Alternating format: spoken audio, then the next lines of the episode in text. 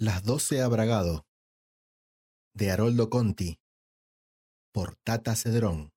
Bien, ahora mismo, desde este invierno, que empapa el pavimento y las paredes y las ropas y el alma, si tenemos, lo que sea, esa finita tristeza que se enroja por dentro como una madreselva y en días así justo asoma sus floridas puntas por las orejas y la nariz y los ojos.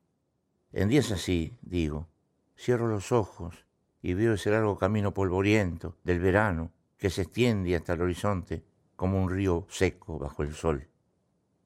Es el camino de tierra entre Chacabuco y Bragado, ese mismo semejante a una áspera corteza de árbol viejo, con tantos y tantos surcos. El almacén de don Luis Estéfano, en una esquina de acacia hasta el año 33 y después para siempre en la memoria. Y la de iglesias a la derecha, más adelante, ya por el camino desastre. Después esa loma que trepa brevemente hacia el cielo y después el puente sobre el río Salado que es el mismo límite entre los dos partidos, según dicen los carteles de chapa, en una y otra punta. Y uno imagina que hay en el aire una línea invisible y que el aire es sutilmente distinto a cada lado de esa línea. Y ahora es lo que veo desde este húmedo y triste invierno. El tío Agustín aparece saliendo de la curva un poco antes del almacén de iglesias, a la altura del mojón de hierro fundido que casi tapan los pastos del lado del Chacabuco todavía. Viene corriendo con sus largas piernas huesudas, perseguido por una nubecita de polvo y por un perro escuálido que ladra a sus zapatillas de badana. La gente del almacén lo aplaude hasta que trepa la loma y se pierde tras ella. Plaf, plaf, plaf. El tío Agustín. Y el viejo Iglesias le grita a sus espaldas, dale, flaco, porque el tío es puro hueso y una llama bien encendida que alumbra por debajo de su piel. Los ladridos del perro se sofocan detrás de la loma y el tío debe estar cruzando el puente. Hace seis horas que largó, punteando desde la Plaza San Martín, en Chacabuco, frente a la iglesia de San Isidro Labrador. Hoy es justamente la festividad de San Isidro, 15 de mayo, y se corre la vuelta del Salado o la fondo de las doce, es decir, la carrera de fondo de las doce leguas, abragado. El tío estuvo haciendo trote en la largada una hora antes de la partida. Tenía puesto una camiseta de frizz con el número 14 pintado en la espalda y unos pantaloncitos negros y las zapatillas de badana. Y cuando el viejo Peli se disparó la bomba de estruendo, el tío pegó un tremendo salto y un grito y salió a los trancos, plaf, plaf, plaf, perseguido en la mañana librinosa por una hilera de hombres semidesnudos entre ellos el loco Garbarino, que no pasaba del cementerio, y se cansaba tanto de agitar los brazos y saludar hasta a los perros. Dio una vuelta a la plaza y cuando comenzaba a encenderse aquella blanca llama, enfiló por la avenida Alcina. Pasó punteando frente al bar japonés y rumbió serenamente hacia las quintas. El tío corre con la huesuda cabeza echada hacia atrás, como un pájaro, y a medida que entra en combustión, sus trancos son más largos y más altos. La gente resbala como una mancha oscura por el costado de sus ojos y, después del hospital municipal, se corta, se disuelve, y cuando no hay más gente y solo queda por delante el camino pelado, el campo húmedo y la mañana olorosa, la llama le brota por los ojos y corre todavía más fuerte, más liviano. Los pasos de Badana resuenan suavemente cuando golpea sobre las tablas del puente y cuando el tío se embala por la pendiente de la loma al otro lado, ya en el partido de Bragado. La llama le brota chorros y a través de la piel los ojos se le borran con tanto brillo y corre, corre locamente bebiendo el aire perfumado de la mañana, los campos verdes inundados de esa blanda luz de mayo, loco caballo, desbocado, loco. En tres horas más, a ese paso, puede estar embragado, por lo menos en la laguna, pero un poco antes de Guarne. Cuando ya asoman los palos del alumbrado entre los altos y oscuros árboles de la entrada. Esto es, antes de la vía del ferrocarril Sarmiento. Tú eres el tío hacia la izquierda y se lanza sin cambiar la marcha por el estrecho camino que bordea el monte de eucaliptus del campo de Ciriliano. cuyos negros árboles saltan desde hace un rato en el hueco encendido de sus ojos. El tío es ahora el tibio camino de tierra, cruzado por frescas sombras que atraviesan sus largas piernas. Corre y corre, saltando las sombras húmedas, blandos terrones de tierra, solo y alado, sobre este recuerdo, sobre puntos y líneas, sobre el raído invierno de mi tristeza, sobre años y tiempo, siempre volante eterno, perenne, corredor de la doce, abragado. Ah, el bravo tío Agustín, empujando su intensa llama por aquel solitario camino recruzado, por espantados cuises y liebres y pájaros que arrancan veloces un poco antes de sus pasos. Salta un alambrado y sigue la carrera campo traviesa, llama y llama, fuego y fuego. Solo una vez llegó hasta el bragado, porque el Tano Sasosimo, esto es, el gringo del pito, como se lo conocía por aquellos años, lo siguió con un surqui y cuando se quería desviar le cerraba el paso y lo golpeaba con el látigo. Y llegó con dos legos de ventaja sobre el chino Mota, nada menos.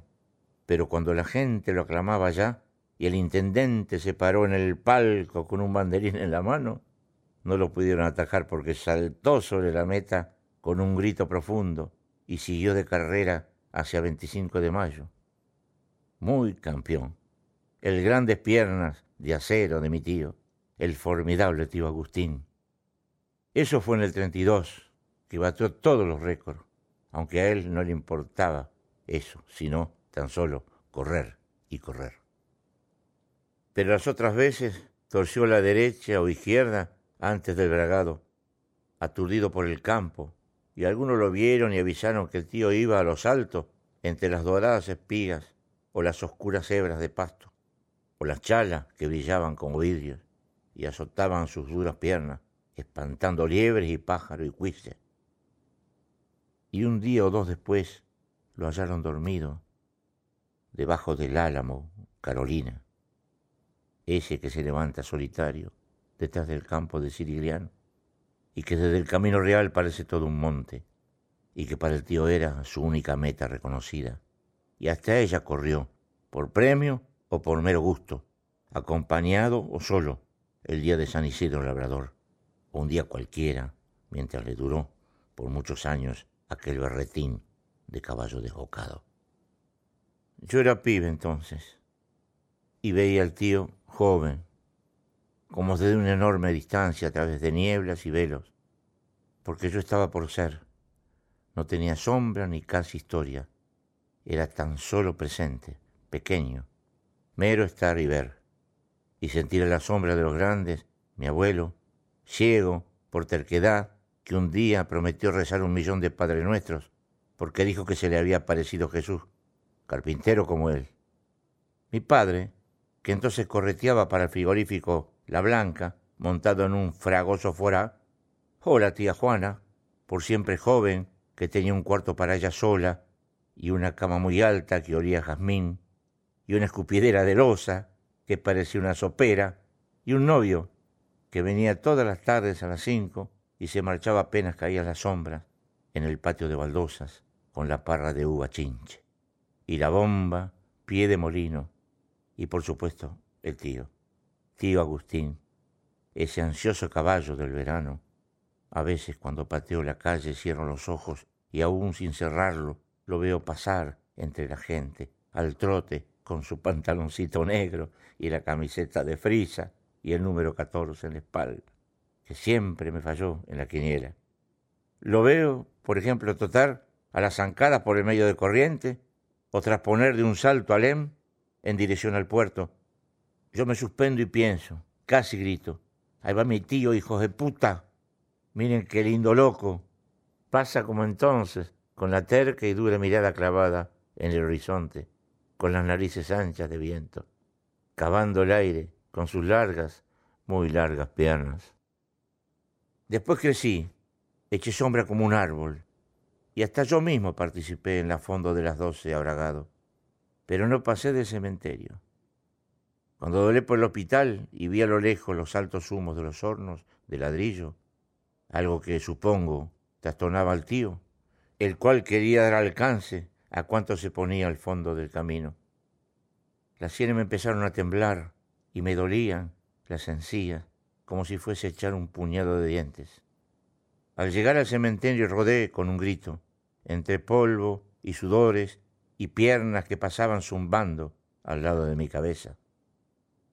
El tío por ese entonces trabajaba en la carpintería del abuelo, sobre el pasaje Intendente Beltrán, frente a la Plaza General Lecochea o la Plaza del Mercado donde está hoy la estación de colectivos. Ahora cierro los ojos y me veo en la penumbra del taller con paredes de ladrillos a la vista y un espeso olor a polvo, sillas y elásticos que cuelgan de las vigas, y al fondo la mesa de carpintero en la que trabaja el tío. A veces no recuerdo el tío, sino que mi pensamiento se sujeta de un objeto cualquiera y ese objeto cubre casi todo mi día.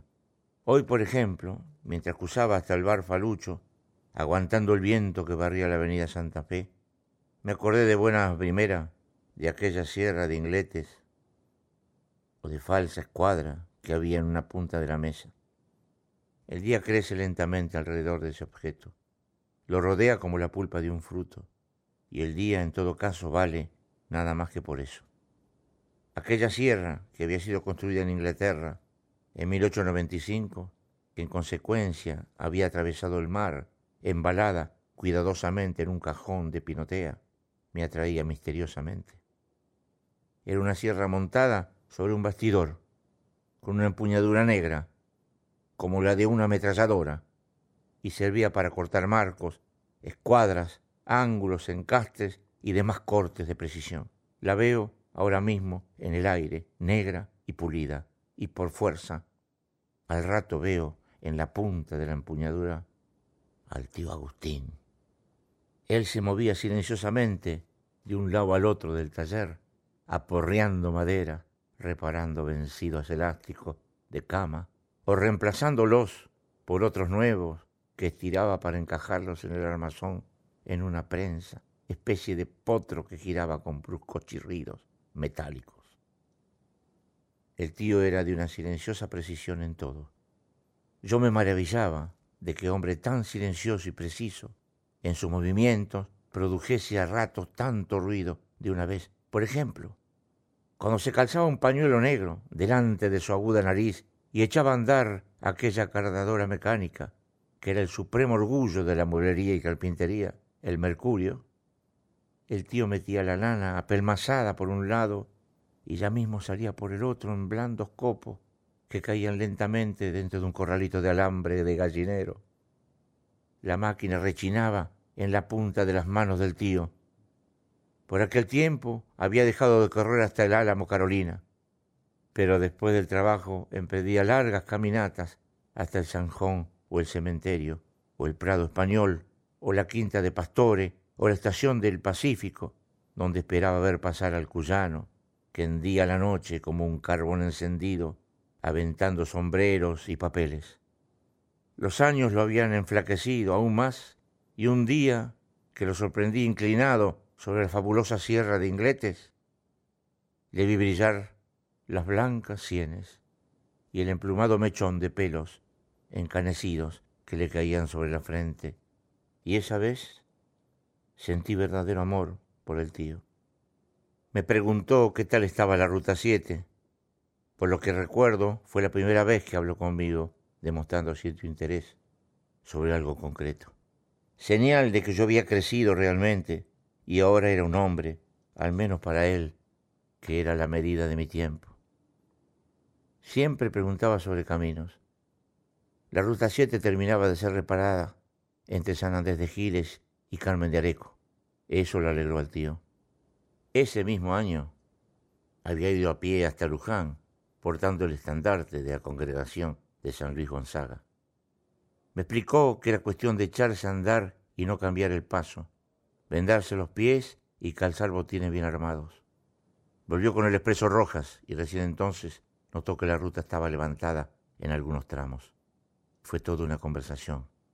Por él me enteré de que el camino entre Chacabuco y Bragado seguía siendo de tierra, pero que ahora le habían puesto la electrificación rural y era probable que en un par de años le echaran encima el cemento. ya no va a ser lo mismo, dijo el tío con tristeza. Seguía haciendo sus largas caminatas, pero ahora se extraviaba cada dos por tres. Una vez lo trajo un vigilante, que lo encontró perdido por el agua corriente, y otra el viejo Punta, que lo cruzó en el camino a Salto, por el almacén de Cataño, y él le preguntó dónde quedaba el tiro federal. Y el viejo entendió el estadio municipal. Y como de todas maneras ambos quedaban para el otro lado, lo subió a la jardinera y lo trajo hasta la mueblería. Un día el tío, esto lo supe dos veranos después, ya hombre entero, y él más viejo y más flaco, y el camino abragado todavía sin asfaltar, fue hasta la farmacia de Marino, al otro lado de la plaza.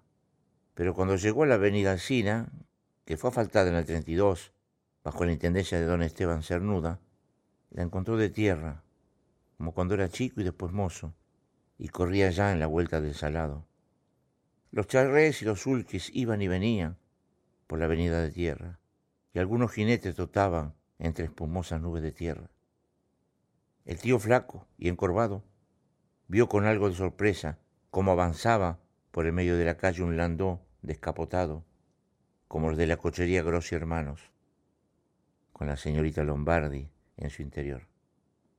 El coche se detuvo justo enfrente del tío y la señorita Lombardi asomó su cabeza cubierta con una capelina de raso y apuntándole con su sombrilla de seda estampada, le preguntó por la abuela Adela, que había muerto, si mal no recordaba, seis años atrás.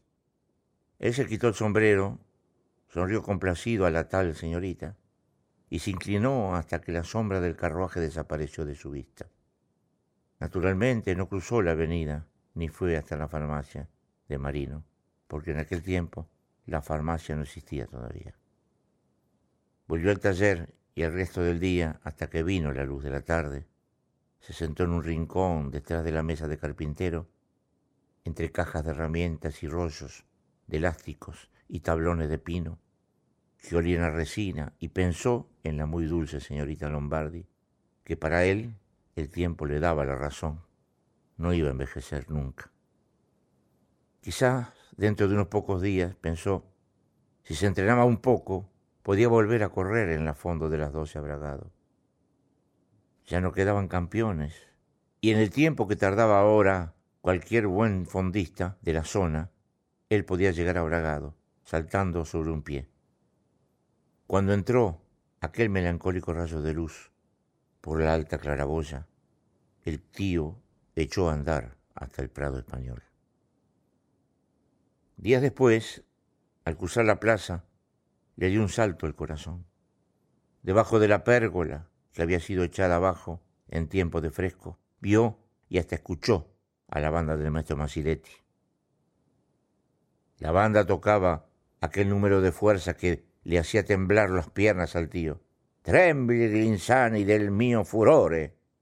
Nabucco, acto uno. Y que el maestro Marsiletti tarareaba y por momentos aullaba tratando de imitar a Tita Rufo.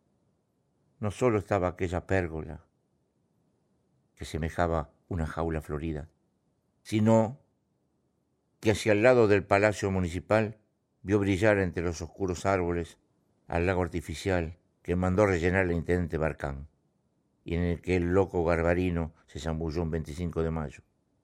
La banda con el maestro Marsiletti, que blandía la batuta, y un avanti que sacudía en la boca al compás de la música, parecía flotar en el aire de la pérgola, debajo de una luz amarilla, como la que penetraba por la claraboya del taller. Después de Nabucco, tocaron Alegría de la Hoguera, una polca mazurca de Strauss, con la cual el maestro Masiletti parecía remontar un vuelo, y la plaza comenzó a poblarse de muchachas y muchachos que en dos hileras giraban por el centro, alrededor de la estatua de San Martín, que de golpe había reemplazado a la pérgola, que en aquel tiempo era pedestre y no ecuestre, según se acostumbra, por razones de economía, pues la partida que votó el Consejo Deliberante no alcanzó para el caballo, lo cual terminó por convertirse en una curiosidad y hasta en una atracción, hasta que en el tiempo del gobernador Aloé, que era de Chacabuco, Le pusieron el caballo y ella así como cabalga ahora en el alto cielo de mi pueblo, entre las espléndidas copas de los árboles, en dirección a la confitería San Martín, hacia la que apunta un dedo. En eso el tío vio pasar al Cholo Barrios, que según tenía entendido, porque estuvo en el velatorio, se voló la cabeza mientras probaba una escopeta de un caño, calibre 20.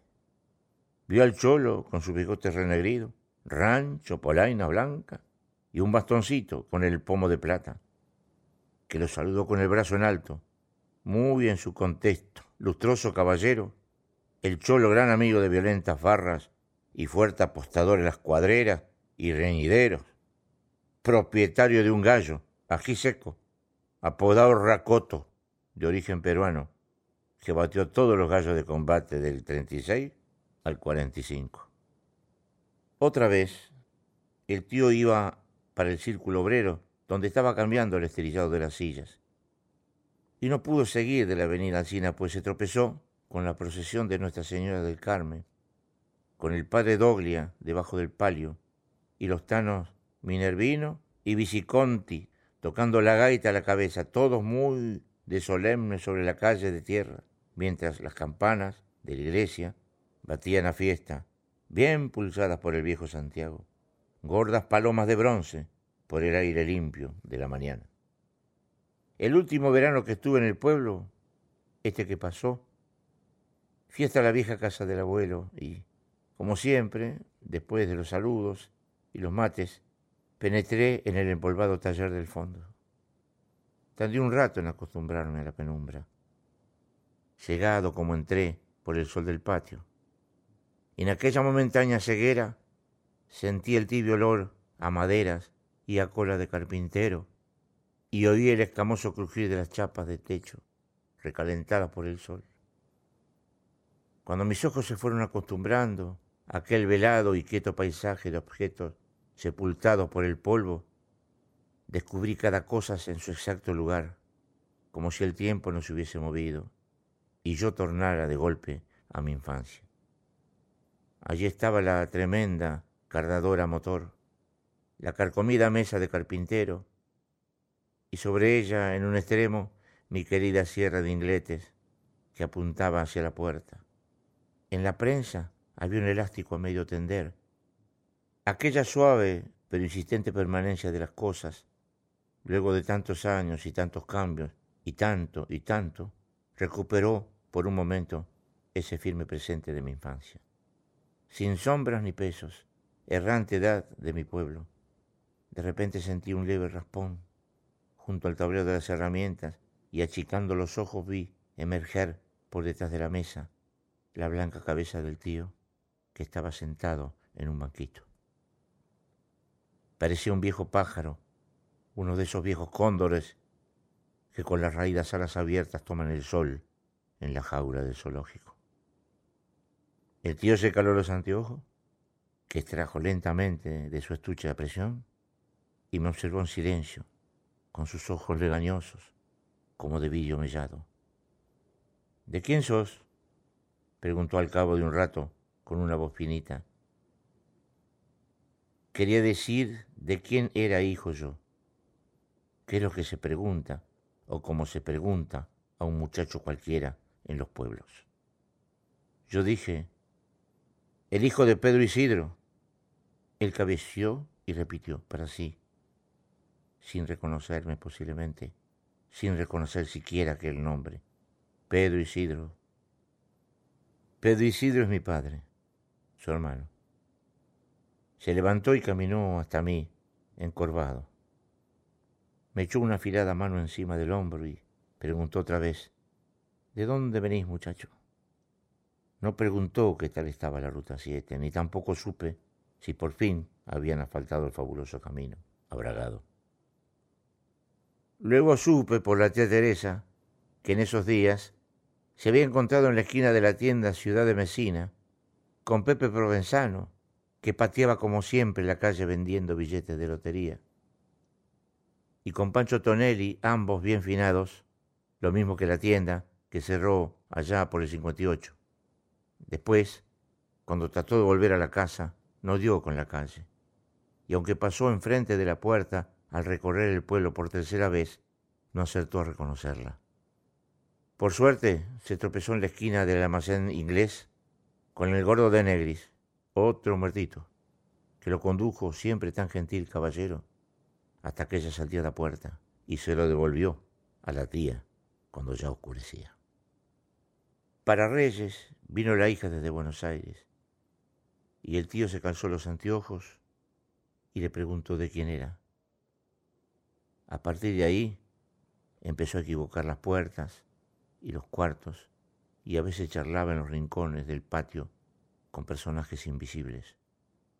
No mucho después, como lo pronosticó la madre Benedicta, ni siquiera reconoció a la tía, a la que confundió una vez con Martita Romero, su primer filo, y otra con Filomena Perrone, que fue reina del carnaval del Club Porteño en el año 38.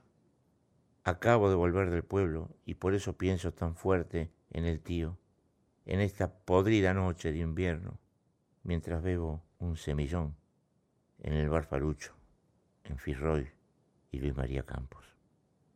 Cuando fui a ver al tío, lo encontré acostado en medio de esa buena cama inglesa, con cabezales de bronce y remaches de cobre, y elásticos de flejes, que perteneció a la familia Mediavilla, y compré en un remate de Warnes.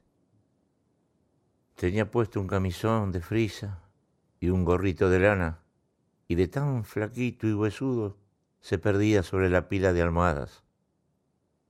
Hace meses que no sale de ahí. Fuera de los límites de esa cama no reconoce nada en el mundo.